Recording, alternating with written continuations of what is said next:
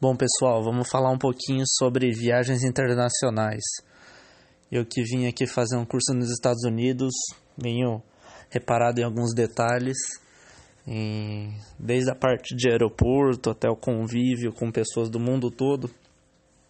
E é fundamental a gente se programar e se planejar para uma viagem. Desde aquela viagem que a gente tem nacional, uma viagem de turismo que a gente acaba fazendo, e principalmente por uma viagem internacional, porque ela tem alguns detalhes que não são não são previstos. Por exemplo, muita gente acaba se esquecendo que compras feitas com cartão de crédito internacionalmente acabam tendo a incidência do IOF, um imposto sobre operações financeiras. Quem faz compra online, algumas assinaturas já deve ter percebido que na fatura do cartão vem esse valor e para qualquer compra no cartão de crédito feita fora do país vai acabar vindo esse imposto. Segunda coisa é que alguns países, ao contrário do que acontece no Brasil, o preço de prateleira que eles colocam no produto ou, ou de um serviço, seja o que for, esse preço ele não tem ainda o imposto. É, no Brasil, é, quando a gente vê um preço, o imposto já está embutido. Então, por exemplo, eu vou comprar uma carteira de 100 reais tá lá escrito 100 reais, no caixa eu vou pagar 100 reais. Agora, em países como Estados Unidos, por exemplo, na prateleira está escrito 100 reais, no caso, vamos dizer que é o dólar, né? Então, 100 dólares. Só que quando chegar no caixa vai ser um pouco mais caro. Vai ter um imposto a mais que a pessoa do caixa vai me falar e vai sair na, no cupom fiscal. Então, por exemplo, se a incidência é de 10%, na hora que eu for pagar é 110, 110 dólares, né? Então é tomar esse cuidado.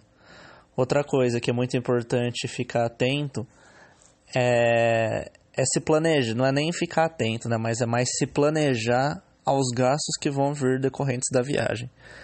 Então, desde as primeiras etapas, que é a escolha de passagem, escolha de hospedagem.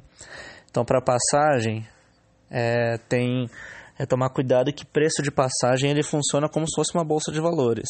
Ele tem oscilações frequentes, às vezes de minuto em minuto, que é muito em função do, da oferta e da demanda, da oferta e da procura por certa, pela determinada passagem.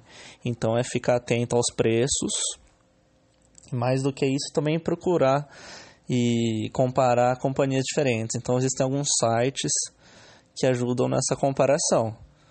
Por exemplo, o Decolar, tem uma você coloca no Google comparação de passagens aéreas, tem alguns sites que fazem essa, essa função. Aproveitar milhas também é uma boa, uma boa ação para você economizar na sua passagem.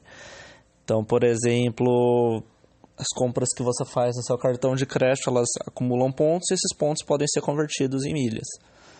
E existem já sites, como é o caso do Max Milhas e do e o 123 Milhas, eles acabam fazendo uma aproximação entre pessoas que querem vender milhas e pessoas que querem comprar passagens mais baratas.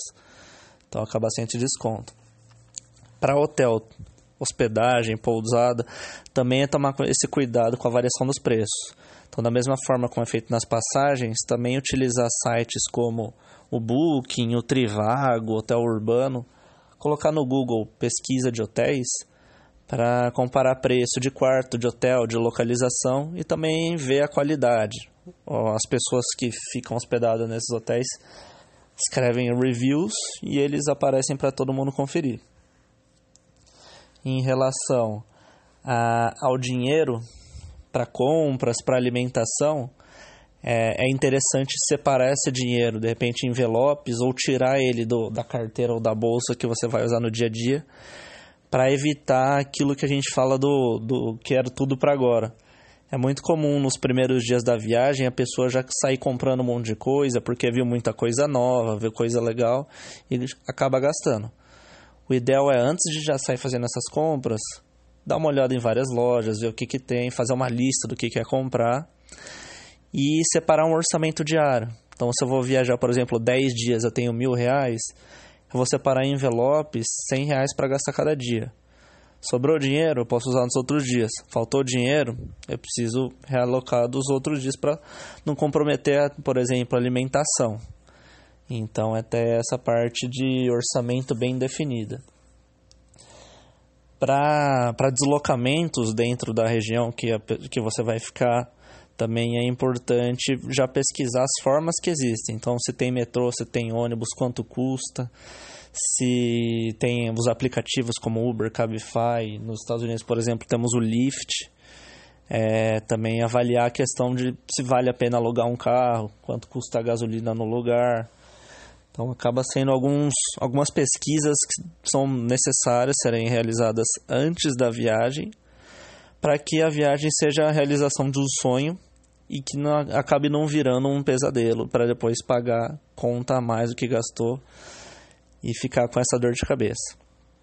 Então esse é o, são as dicas que eu estou deixando para vocês sobre viagens internacionais. Muitas delas também servem para viagens nacionais. E é se planejar e aproveitar. Uma boa viagem a todos e um abraço.